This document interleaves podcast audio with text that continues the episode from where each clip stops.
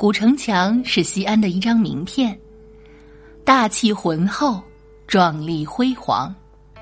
登临其上的游客无不为之赞叹。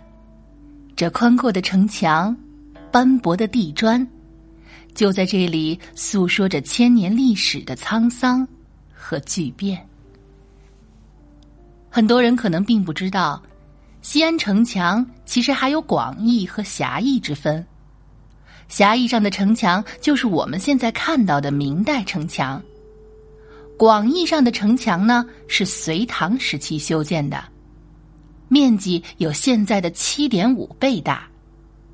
只有在这样规模的长安城里，唐朝鼎盛时期才能承载一百八十五万之多的常住人口。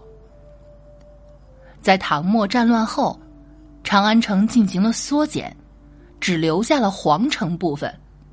但即使这样，城墙的周长也有十三点七公里，走路绕行一圈也需要三个小时左右，甚至可以在上面举行一场马拉松的比赛。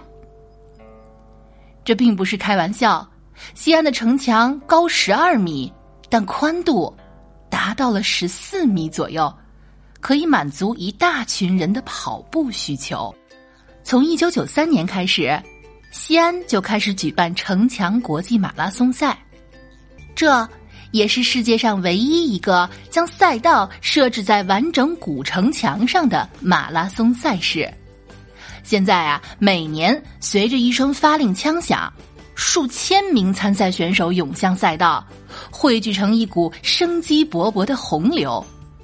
无论呢是年富力强的青年，还是满头华发的老人。此时都意气风发的向着终点跑去。最近几年来啊，城墙马拉松不断革新赛事品牌。根据西安古都十三朝的历史，将每朝每代历史文化精粹融于赛事中，突出文化马拉松、群众马拉松的办赛定位，以穿越时空、又遇城墙为口号。为跑者呈现出一场独特的马拉松穿越之旅，这在世界范围内都是独一无二的跑步体验。所以这项赛事的报名人数屡创新高，火爆到一票难求。几万名跑友报名参赛，但最后真正能够幸运上墙的跑友也只有五千人。心动了吗？